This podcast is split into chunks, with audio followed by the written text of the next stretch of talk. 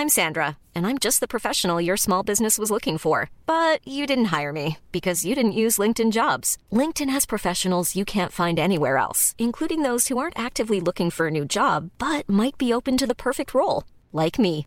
In a given month, over 70% of LinkedIn users don't visit other leading job sites. So if you're not looking on LinkedIn, you'll miss out on great candidates like Sandra. Start hiring professionals like a professional. Post your free job on linkedin.com/people today.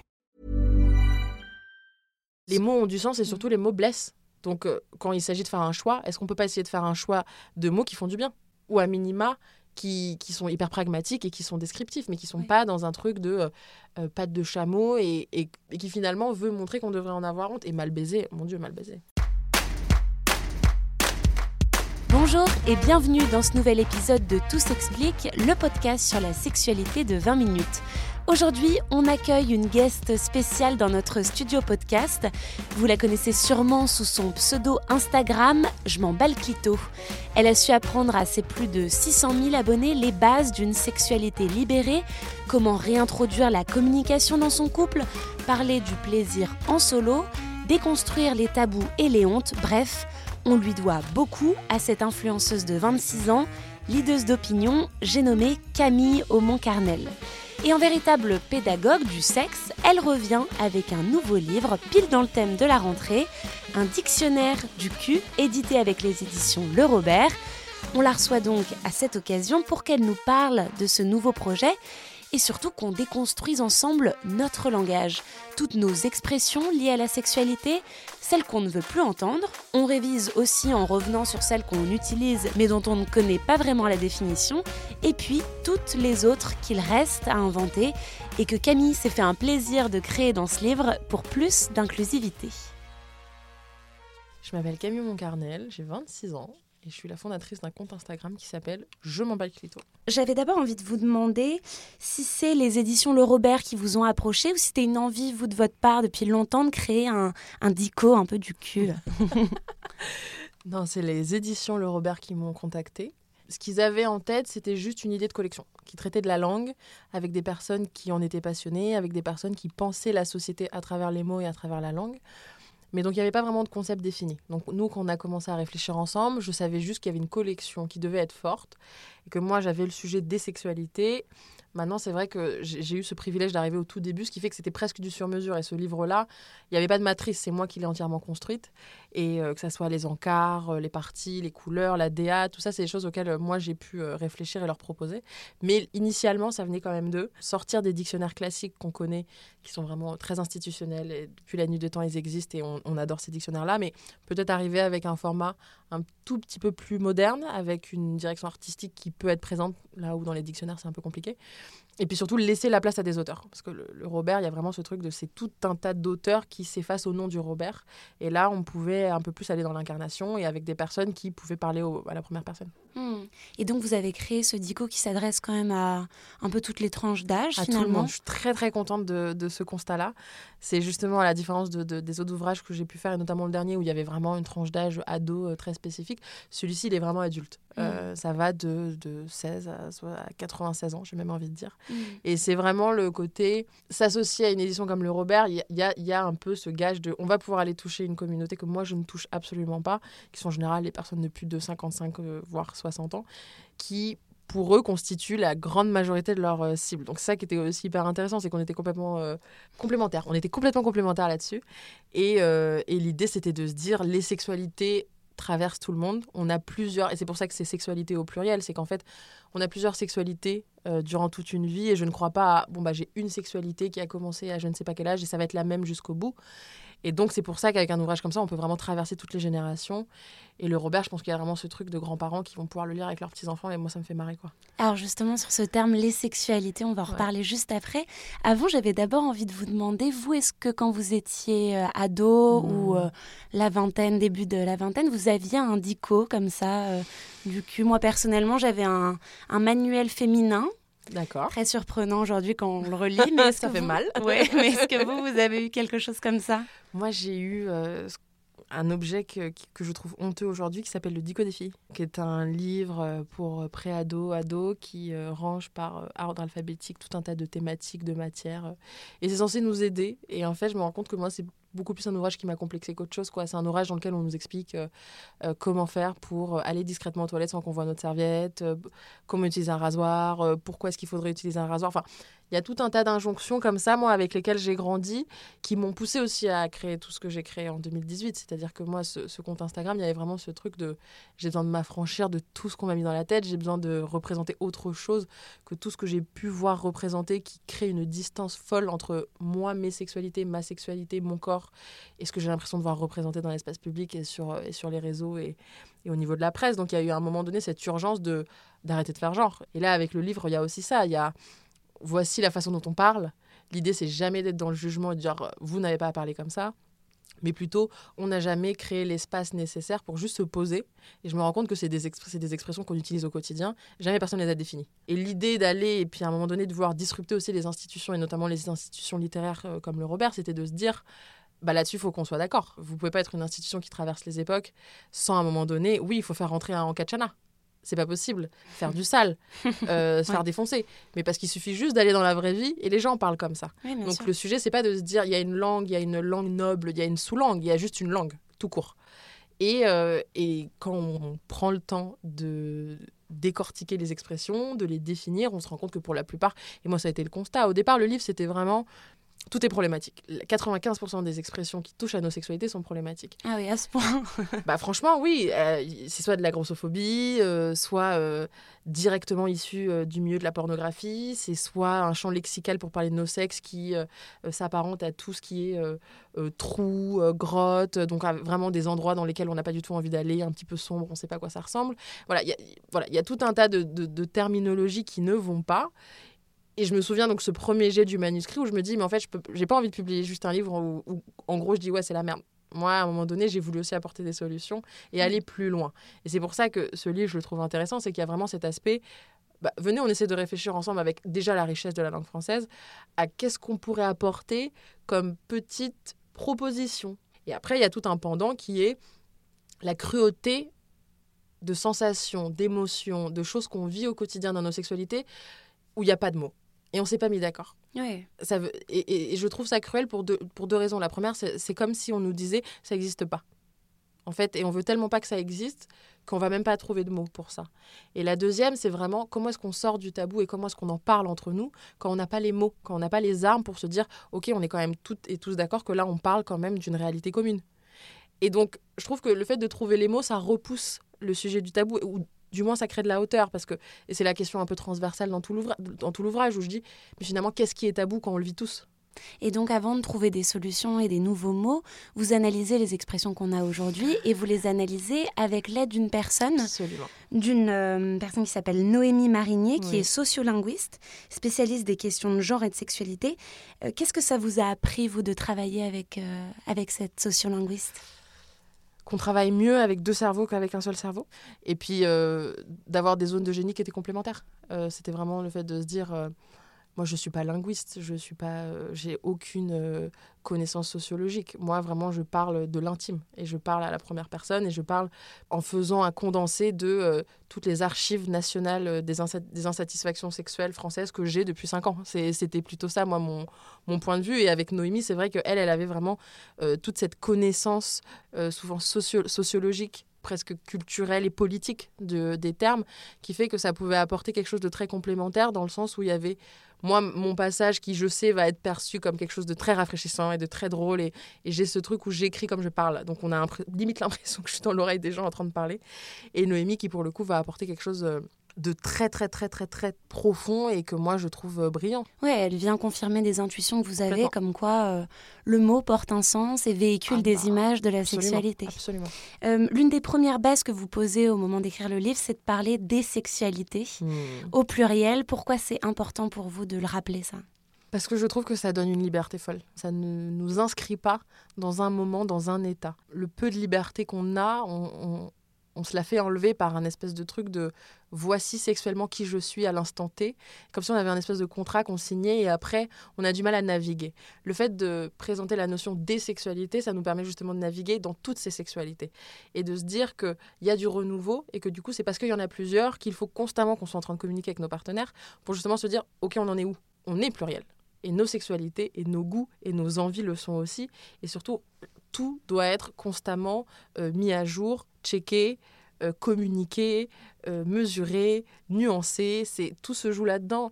Et puis le fait de se dire que on a le droit de changer d'avis, on a le droit d'évoluer. ce qui nous excitait il y a deux semaines peut nous dégoûter dans deux mois. Et surtout rappeler que c'est ok. Parce que le sujet, c'est juste, en fait, qu'est-ce qui t'excite? Hmm. Et ça serait bien qu'on arrive à se refocus un peu, un peu là-dessus, avec évidemment du consentement.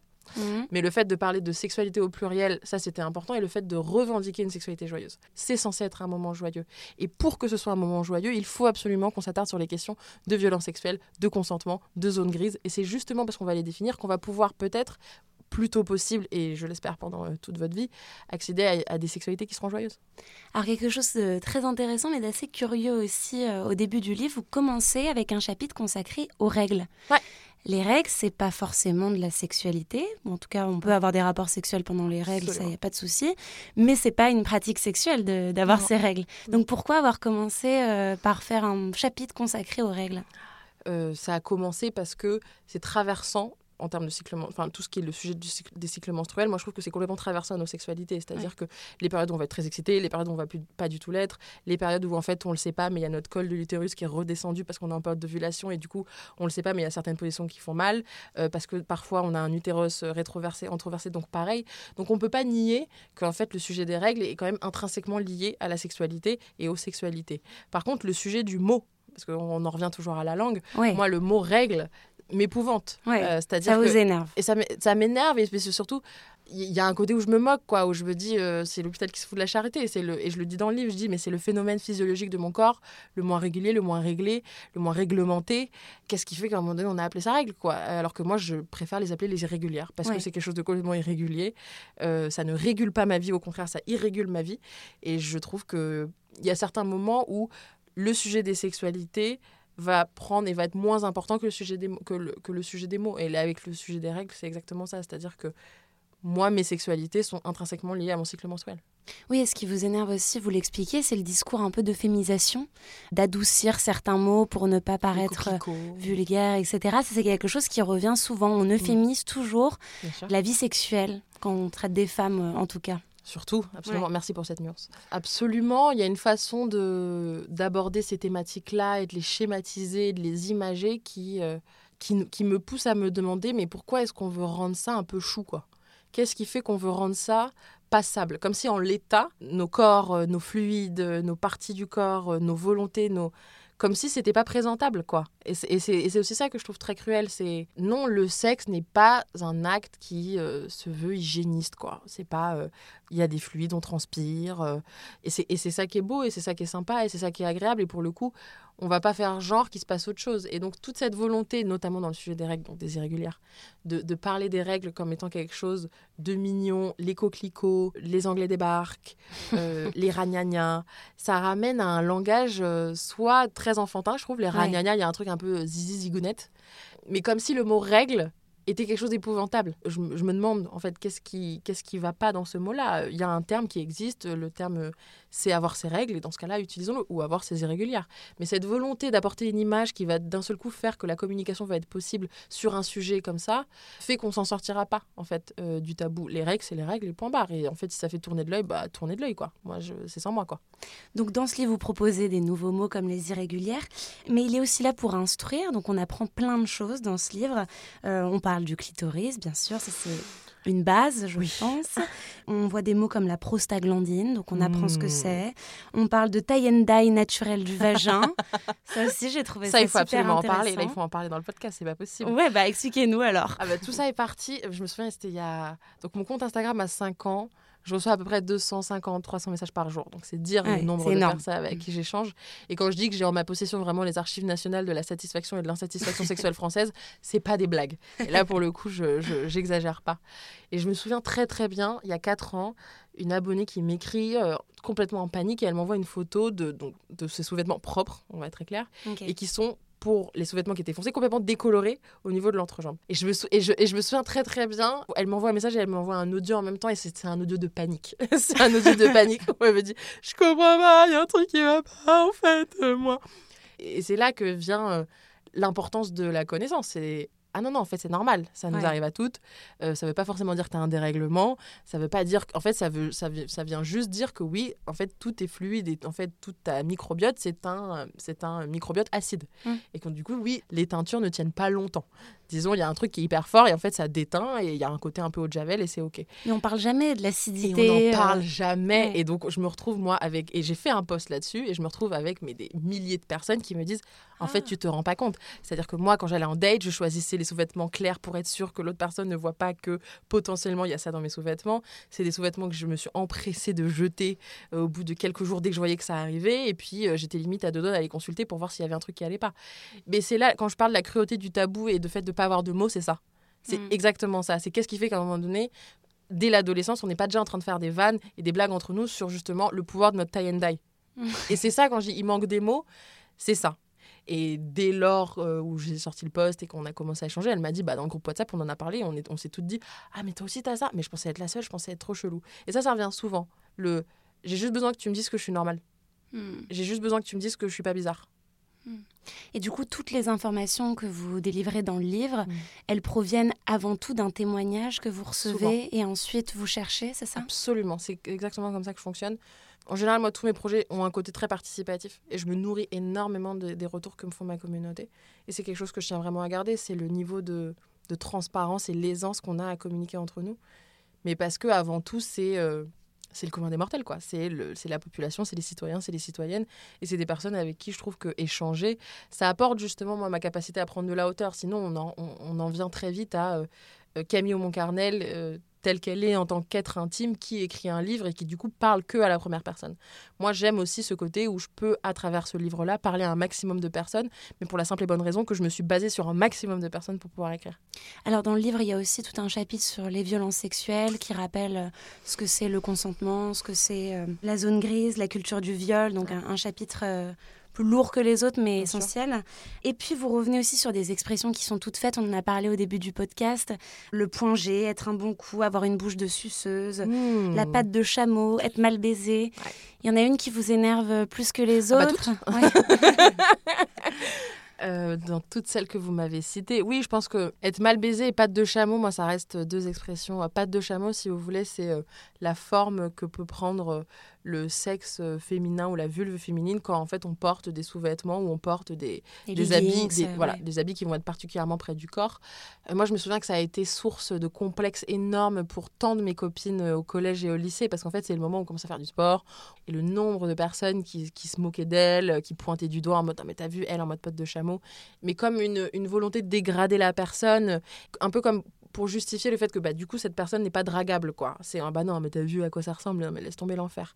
Là on n'est même pas dans la sexualisation, on est dans dans la volonté de nuire à la personne Ouais. et, de la vo- et, et dans une volonté que ce soit conscient ou inconscient, mais finalement de lui faire très très mal et de la faire sentir honteuse. Mm. Et donc là, c'est tout un tas de stratagèmes, c'est encore de la charge mentale, c'est bah du coup, je mets pas de leggings, je mets que des joggings larges. Et ça, ça Mais ça, ce qu'il faut comprendre, c'est que ça complexe des femmes sur des années. Elles elles s'en défont pas. C'est des femmes qui vont refuser pendant 15 ans euh, euh, de recevoir du sexe oral. C'est des femmes qui vont pas aller voir de gynéco pendant des années en se disant, mais en fait, j'ai honte, moi, mon sexe est bizarre. Euh, on va rentrer là-dedans. Et c'est pour ça que c'est important de, de définir et de faire comprendre aux gens. Les mots ont du sens. Les mots ont du sens et surtout les mots blessent. Donc, euh, quand il s'agit de faire un choix, est-ce qu'on peut pas essayer de faire un choix de mots qui font du bien? Mm. ou à minima qui, qui sont hyper pragmatiques et qui sont descriptifs, mais qui sont Oui. pas dans un truc de euh, euh, patte de chameau et, et- et qui finalement veut montrer qu'on devrait en avoir honte. Et mal baisé, mon Dieu, mal baisé. Hmm. Donc vous trouvez des nouveaux termes. Moi, il y en a un qui m'a un petit peu tapé dans l'œil, c'est le, le libra sexa, pour parler d'une femme qui euh, aime euh, le sexe, tout simplement. Moi, ça m'a fait penser à Samantha Jones, qui a longtemps été décrite comme une énorme nymphomane, alors qu'en fait, Bon, elle avait ses défauts, mais elle avait aussi juste le fait d'aimer la sexualité. Quel est le mot inventé que vous préférez ou que vous aimeriez peut-être voir euh, utilisé par des hmm. jeunes euh? Moi, je sais que j'ai un rêve un peu fou, mais il y a quelque chose qui me surprendra toujours, c'est quand moi je, dis je m'en bats les couilles, ça choque personne. Et quand je dis je m'en bats le clito, c'est des levées de sourcils, c'est des têtes qui se retournent. Et il y a quelque chose de l'ordre d'un seul coup, ça devient vulgaire. Quand est-ce qu'à un moment donné, du coup, les personnes qui possèdent des clitoris euh, pourront vraiment utiliser cette expression euh, quotidiennement sans que ça choque et sans que ça soit un move particulièrement féministe. Oui, et puis euh, ça, se rejoint un petit peu, mais dans le livre, vous dénoncez aussi toutes les expressions qui sont hyper hétéronormées mmh. aussi. Et il y en a une, une, quantité de ces expressions hétéronormées. Mais parce que finalement, la perception du sexe et la façon dont on nous a expliqué qu'il fallait sexer, ça reste d'un point de vue hyper hétéronormé, hyper euh, pénétratif. Tout est euh, en jeu de pouvoir et de domination. Il euh, n'y a pas du tout de principe d'égalité dans les sexualités, alors que normalement, c'est complètement lié même à la sexualité. C'est-à-dire qu'il n'y a pas de sujet de, de, ni de manipulation et surtout ni de domination. C'est deux êtres égaux qui décident à un moment donné de se faire du bien et de vivre un moment super ensemble. Et on est encore dans un truc où le lit reste un espace de domination il y a beaucoup de choses qui pèsent sur les épaules, notamment de beaucoup de femmes, où elles se remettent constamment en question elles. Et là, mon point, c'est pas de dire, mais du coup, non, ça n'a rien à voir avec vous, mais c'est plutôt de dire, euh, vous faites partie d'une société. Et cette société a été construite, a, a été pensée d'une certaine façon pour que, oui, en effet, on ne se sente pas libre, on soit complexé, mais parce que tout nous pousse à nous dire ça. Dont les mots, dont la parole. Dont les mots, la parole. Et ça passe par nous, la façon dont on se pense et on se décrit et on débriefe avec nos potes euh, après des rapports sexuels, euh, par les questions qu'on pose, par les... Donc ça, tout part de là, quoi. Moi, l'expression que j'ai adorée, c'est faire une poloc. J'ai trouvé ça génial. Vous pouvez expliquer on ce que c'est On s'est posé la question d'un point de vue légal. Comment est-ce que ça allait se passer? Ah Est-ce qu'on pouvait s'attaquer à un mastodonte de l'art comme ça? Faire une pologue. Faire une pologue, ça veut dire euh, bah, je, vais vous, je vais vous mettre en situation. Vous êtes euh, aux toilettes, euh, vous avez donc vos irrégulières, je répète, ce sont les règles, et vous avez un tampon? Et il s'avère, euh, en fait, on, a tous et toutes vécu ça, c'est en fait on l'a gardé un peu trop longtemps et donc vraiment quand on l'enlève, il est hyper plein. Et c'est le moment où on l'enlève et en fait sans se rendre compte, ça fait, ça gicle absolument partout sur la cuvette, sur le mur, euh, sur le... et donc il y a des petits points, il y a des petites traînées comme ça de sang et je trouve que ça ressemble complètement à la patte artistique de ce cher Pollock. J'espère qu'il ne m'en voudra absolument pas, qu'il ne se retourne pas dans ce fond. Mais euh, j'ai trouvé ça très très obus et clair comme, euh, comme parallélisme. Et c'est vrai que je me suis dit, allez, on l'attente et c'est passé. Il y a une dernière expression que vous utilisez à la fin du livre qui est le bifort du cul, qui résume assez bien euh, votre message aussi euh, dans ce livre qui est de connaître son corps, connaître la sexualité et de prendre soin de ça. C'était ça aussi l'objectif du livre L'objectif du livre, c'était de pouvoir matérialiser un espèce de doudou. Enfin, moi, j'avais vraiment ce truc de si ça peut vous aider à aller mieux, si ça peut vous aider à mieux vous connaître et si ça peut vous aider juste à vous faire comprendre. Parce qu'il y a beaucoup de femmes qui attendent juste l'autorisation. Et, et à un moment donné, il y a aussi quelque chose de l'ordre de bah, vous savez quoi, je vous la donne en fait. Explorez, euh, faites-vous kiffer, prenez soin, prenez le temps. Euh, jouissez, orgasmez, euh, jouez avec, avec votre plaisir. Le bifort du cul, c'est un instant T ça qui est intéressant. Euh, c'est un moment où en fait on va prendre le soin et on va prendre le temps et on va prendre soin de soi dans le seul et unique but de se préparer du mieux qu'on peut pour aller passer un moment de plaisir. Mais j'adore en fait le fait de se dire les moments où je vais ressentir du plaisir, ça se prépare. Et en fait, on peut tirer jusque-là et on peut se dire que c'est pas un moment où forcément il faut qu'on aille à l'arrache, c'est pas forcément un moment où euh, tout doit être spontané. Il y a aussi toute cette partie-là où en fait c'est prévu c'est prévu, on s'y prépare, on sait que ça va se passer et, on a envie d'arriver dans les meilleures conditions possibles. Et pour beaucoup de personnes, ça passe par non, non, mais j'ai besoin de me préparer, je ne peux pas juste y aller comme ça sur un coup de tête pour X ou Y raison. Donc euh, voilà, il y a des biforts de soirée et il y a aussi des biforts de cul. Parfait, merci beaucoup. Le livre de Camille Montcarmel est disponible depuis le 5 octobre dans toutes les librairies. Merci d'avoir écouté cet épisode de Tout s'explique. S'il vous a plu, eh bien n'hésitez pas à en parler autour de vous, à le partager et surtout à vous abonner sur votre plateforme ou appli d'écoute préférée. À très vite et d'ici là, bonne écoute des podcasts de 20 minutes.